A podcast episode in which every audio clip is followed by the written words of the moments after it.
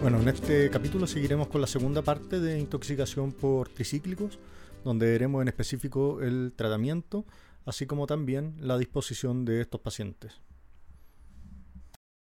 Teniendo un cuadro que es tan, tan terrible, en el fondo con un porcentaje de mortalidad que puede llegar a ser de un 20%, eh, ¿Cuál es el tratamiento que tenemos para la intoxicación por tricíclico? La verdad es que hay, hay cosas que podemos hacer, afortunadamente, porque como mencionábamos, es, es, una, es una patología cuando se presenta que puede llegar a tener alta mortalidad y también alta secuela.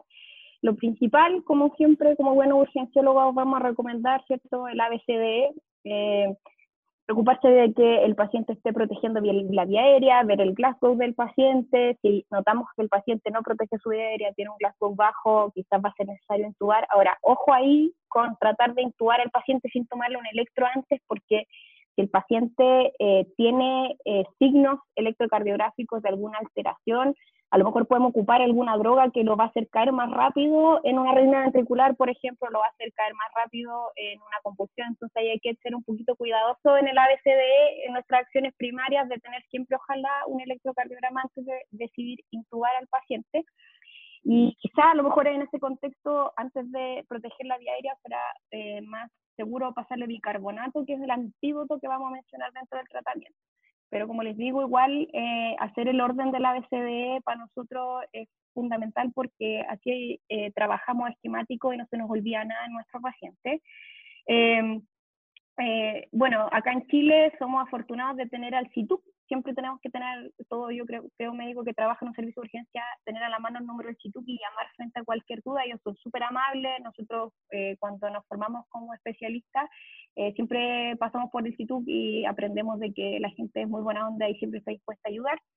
Eh, considerar coingestas de otras cosas, no es poco común que la gente consuma antidepresivos tricíclicos más alcohol o más paracetamol, otras cosas, así que la verdad es que siempre hay que pensar en otras intoxicaciones asociadas y de ahí podemos irnos ya como un poco más específico en distintas eh, cosas a, manejar.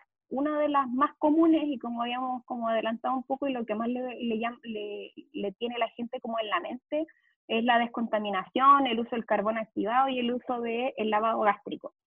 Eh, la verdad es que el carbón activado, eh, en este contexto, si el paciente ingirió el fármaco hace menos de una hora eh, y está despierto, sigue órdenes, protege su vía aérea, ¿uno lo pudiera utilizar? Sí, es que el paciente, sobre todo si el paciente tiene una dosis de consumo de antidepresivo tricíclico mayor a 10 miligramos por kilo, porque ahí se beneficia un poco más de quizás de utilizarlo pero la verdad es que no hay, no hay nada de peso de, literatura o de evidencia que haya, haya, realizado en este tema que diga que sirve y que disminuye alguna forma importante, la verdad es que no.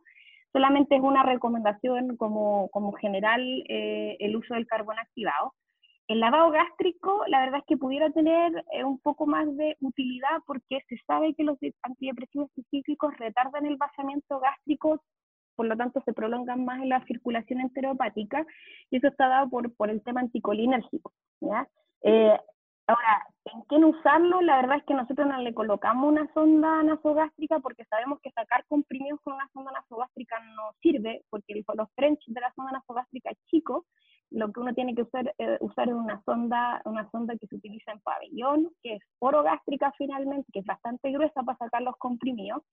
Y la verdad es que la utilidad de eso estaba principalmente en los pacientes que ya tienen una intoxicación severa y son pacientes que también se ingirieron los medicamentos antes de una hora y que están intubados con la vía protegida. La verdad es que nosotros no recomendamos, o yo por lo menos lo que leí, no se recomendaba utilizar el lavado gástrico en todos los pacientes.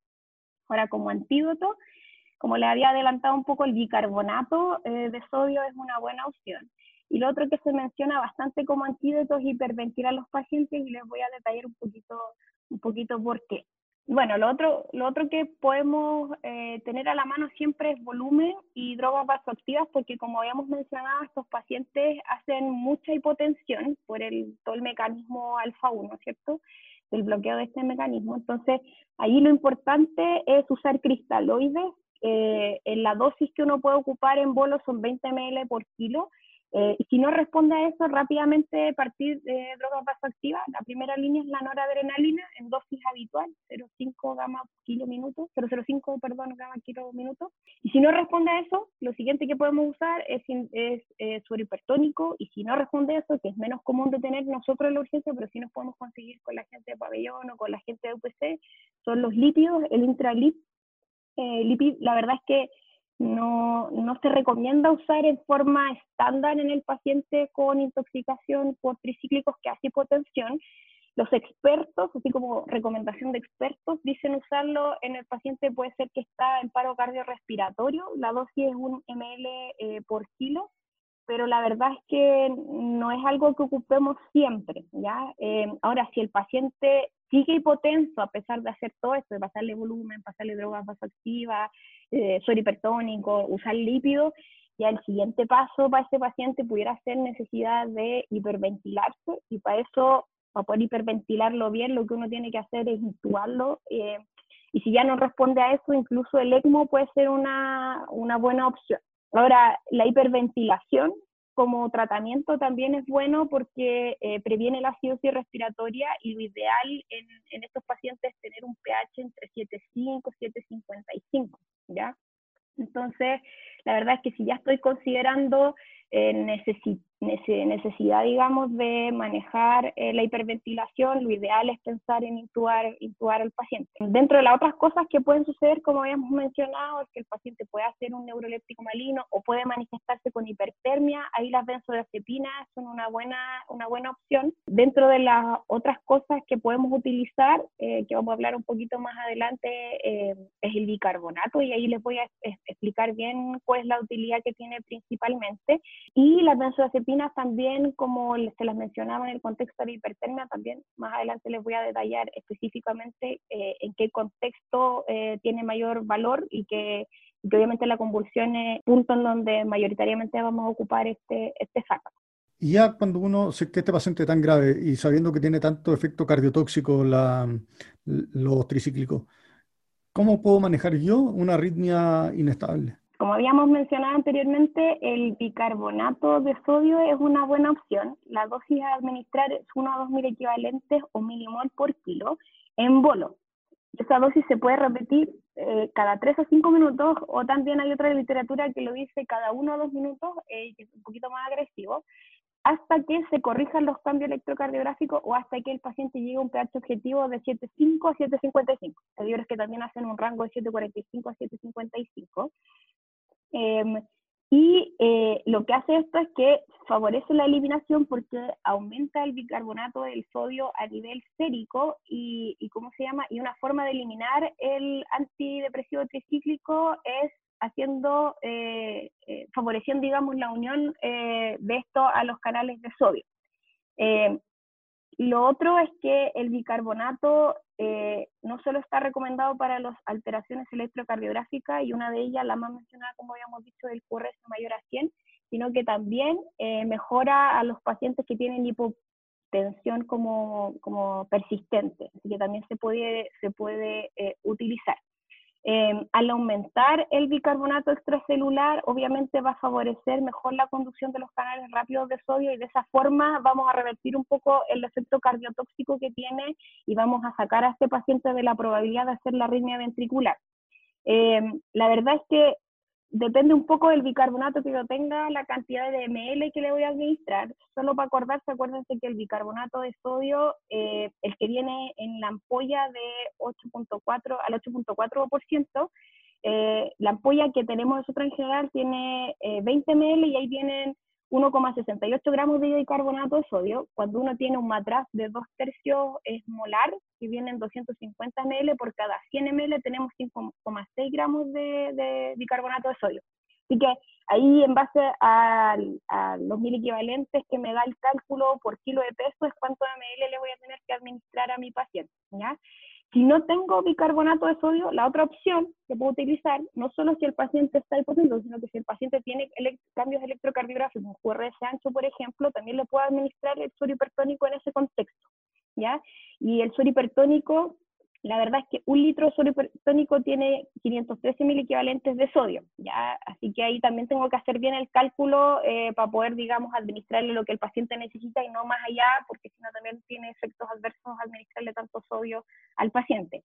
Ahora, los niveles de sodio los tengo que estar monitoreando frecuentemente y lo ideal es no superar más allá de 150, 155 eh, el valor, digamos, como tope de sodio de ese paciente. Ahora, para el manejo de eh, las arritmias, eh, como les mencionaba, eso es lo más recomendado. Ahora, ¿qué pasa si no tengo eso? La otra opción, como segunda o incluso algunos mencionan como tercera línea, pudiera ser la lidocaína. La lidocaína es un antiarrítmico clase 1B. Eh, ¿Se puede usar? Sí, pero hay que tener cuidado. La dosis es 1,5 miligramos por kilo endovenoso y el cuidado que hay que tener es con el tema del pH. Lo ideal es administrarlo siempre y cuando el pH tenga, o sea, el paciente, perdón, tenga un pH mayor a 7.3, incluso hablan como de mayor a 7.5, ¿ya? Eh, porque si no también pudieran haber algunos efectos arritmogénicos. De hecho, hay unos antiarrítmicos que no se han recomendado y que son contraindicados en este contexto, que son, por ejemplo, los antiarrítmicos clase 1A, la procainamida, o los 1C, la propacenona, porque estos también tienen efecto a través de mecanismos de bloqueo canales de sodio. Entonces, la verdad es que eso también puede empeorar la condición del paciente más que favorecerlo y sacarlo de su arritmia, de su arritmia ventricular. Em, ojo con la acidosis, o sea, ojo, perdón, con el tema de, no la acidosis, con el tema de aumentar el pH y, y, y el potasio, porque acuérdense que cuando mientras tengo más pH, más potasio se mete dentro de la célula y puede haber hipocalemia en ese paciente. Em, y como les había mencionado también, estos pacientes pueden hacer eh, torsión de punta, así que en esos pacientes uno también puede administrar sulfato de magnesio, 1 a 2 eh, gramos EB, en 15 minutos eh, se, puede, se puede utilizar. Ahora, si el paciente hace una taquicardia ventricular o hace una arritmia ventricular y estamos pensando en, en, ocupar la electricidad, la verdad es que es poco probable, como habíamos conversado de, por todo el tema de, de la alteración del potencial de acción, que a través de este mecanismo el paciente salga de la arritmia. Así que la verdad es que sí o sí lo ideal es igual recomendado administrar bicarbonato de sodio o, o eh, hipertónico o lidocaína si tengo, porque la verdad es que es poco probable que solo con la electricidad el paciente, el paciente salga de la ritmo. O sea, muy difícil el manejo de estos pacientes cuando están inestables y el bicarbonato de sodio, que afortunadamente es algo que tenemos a, a mano en casi todos los lugares, pareciera ser la primera terapia inicial. Sí, eso es cierto. La verdad es que hay, bicarbonato en todas partes. Sí, y, yo creo que esta es una de las indicaciones más claras que tiene el bicarbonato hoy en día en, la medicina de urgencia. Oye, ¿y si el paciente convulsiona, qué hago? Mira, eh, yo les había dicho un poco que para la convulsión la benzodiazepina pudiera servir y la verdad es que eh, es una de las indicaciones como eh, más duras que tiene en este contexto el uso de la benzodiazepina fuera de la hipertermia en la convulsión. Eh, la verdad es que ustedes se preguntarán, pues, si el paciente convulsiona, ¿por qué no le puedo dar un anticonvulsivante como la fenitoína? Acuérdense que la fenitoína también tiene un mecanismo de acción eh, a través de, eh, ¿cómo se llaman?, los canales de sodio. Por lo tanto, pudiéramos también empeorar la condición del paciente, de tal manera que es por eso que no se recomienda en estos pacientes usar fenitoína y sí usar una benzodiazepina. Eso como primera línea. Ahora, como segunda línea, algunos recomiendan utilizar el propofol y como tercera línea, algunos hablan de los barbitúricos. La verdad es que yo creo que leyendo un poco, lo que más eh, recomendaría yo en este caso sería solo el uso de benzodiazepina y en dosis quizás más repetida, a menos que el paciente esté en un estatus convulsivo y ya requiera manejo de la vía aérea y haya que intubarlo. La benzodiazepina más eh, a la mano que tenemos en todos lados, incluso en los SAPU, es el diazepam, eh, uno puede administrar 0,15 miligramos por kilo con una dosis máxima de 10 miligramos, o eh, lo que más ayuda a hacer todas las convulsiones, sabemos que es más efectivo, el lorazepam, 0,1 miligramo por kilo endovenoso con un máximo de 4 miligramos. Eh, y lo otro, que también eh, pensando en el, en el mecanismo de, de, cómo se producen las convulsiones en este contexto, el bicarbonato de sodio también pudiera ayudar porque eh, evita un poco que el tricíclico siga atravesando la barrera hematoencefálica. Así que si el paciente está en un estatus convulsivo, no perdemos nada con hacerle la administración de, mm, eh, de una dosis de, de bicarbonato, se puede, se, puede, hacer también. Ahora, ojo, ojo con diferenciar la convulsión de una arritmia porque tú y yo sabemos eh, que los pacientes que hacen arritmias ventriculares hacen movimientos tónico-clónicos e incluso a veces generalizados, así que también es importante en este punto, yo creo, mencionar de que tenerle al monitor eh, electrocardiográfico al paciente puesto todo el rato, porque a veces puede pasar de que la que yo estoy viendo no sea una convulsión, sino una arritmia. No hay que confiarse con estos pacientes. Sí. fondo, un poco para recalcar el tema de la barrera hematoencefálica, eso es porque el bicarbonato favorece la unión a, proteínas de, los tricíclicos, ¿cierto? Oye, ¿y dónde hospitalizo yo este paciente? La verdad es que si el paciente tiene síntomas, dependiendo del, o sea, independiente de los síntomas que el paciente haya hecho, eh, la recomendación en general es hacerlo monitorizado, en una unidad monitorizada tanto de signos vitales continuos como electrocardiográficamente continuos, ya 12 derivadas. Eh, ¿Por qué? Porque, eh, como habíamos mencionado, si bien la manifestación de los síntomas a veces puede ocurrir desde las primeras dos horas de que el paciente hizo la ingesta, también la vida media de estos fármacos es bastante larga, entonces lo ideal es eh, tener al paciente 100% vigilado frente a cualquier evento eh, secundario que pueda ocurrir por la sobredosis. Ahora, con mayor razón hay que dejarlo monitorizado si el paciente hizo un evento convulsivo, si el paciente está requiriendo drogas vasativas, si el paciente finalmente tuvo que requerir hiperventilación para el manejo de la intoxicación, ese paciente sí o sí tiene que ir a un OPC, ¿ya? Pero el concepto más importante es que frente a un paciente sintomático, ese paciente idealmente tiene que quedar en una unidad monitorizada, perdón. Eh, ahora, si el paciente no tiene síntomas, ya es importante observarlo en el servicio de urgencia o en una unidad eh, del hospital, digamos, no necesariamente monitorizada, pero sí observarlo cuando está asintomático, sin síntomas, al menos 4 a 6 horas. ¿Por qué? Porque, como habíamos conversado, el vaciamiento gástrico se retrasa, el paciente a lo mejor ingiere una cantidad de comprimidos que sí eh, tiene eh, una potencial, digamos, dosis o sobredosis en el cuerpo, Así que ahí al menos seis horas sería lo recomendado de observarlo. Pero como te digo, lo ideal siempre es tenerlo bien vigilado porque nunca sabemos qué puede ocurrir. Siempre puede ocurrir algo malo con estos pacientes, así que es mejor estar en...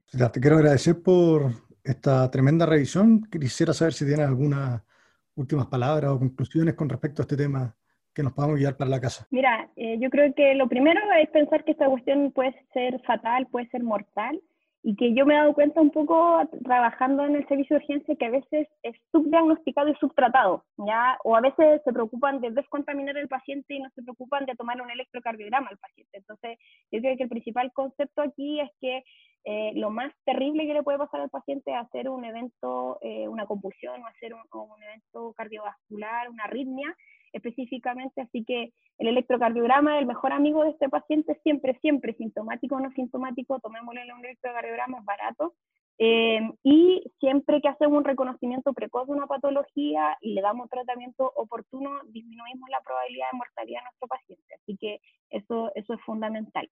Tener el bicarbonato a la mano, eh, al igual que el electrocardiograma, porque ya sabemos que el bicarbonato es como el antídoto que tenemos para este, esta intoxicación, y en el caso de pensar o sospechar que el paciente tiene un QRS mayor a 160 y puede convulsionar, tener benzodiazepinas también a la mano, ¿ya? Porque eso también va a ayudar a nuestro paciente. Ojo con la fisostigmina, eh, que la verdad es que si bien sirve como en el contexto de un síndrome anticolinérgico, ya que, que es una anticolinesterasa, eh, hay descrito reportes de casos eh, en un trabajo que usó un señor que se llama Pentel en 1980 que producían bradicardia y hipotensión y llegaban a ser eh, asistolía. Así que si bien pudiéramos pensar y, tener, y puede hacer sentido usarla en estos pacientes, sobre todo si tienen hartos, si tienen hartos síntomas anticolinérgicos, ojo ahí con el uso de la cisostigmina porque podemos hacerlo peor y podemos matar a nuestro paciente. Muchísimas gracias. Yo creo que ha sido clarísima esta revisión muy, muy buena, muy detallada. Así que muchísimas gracias y espero que nos veamos más adelante, ojalá en otro capítulo del posturno. Súper, gracias por invitarme. Y cualquier duda, oye, eh, ¿puedo dejar mi, mi correo o mi, o mi Twitter? Sí, Dale con el Twitter. MR Sandoval P 07. Así que ahí me escriben y cualquier cosa podemos hablar de tricíclicos. Excelente. Muchísimas gracias. Vale. Chau. Oh.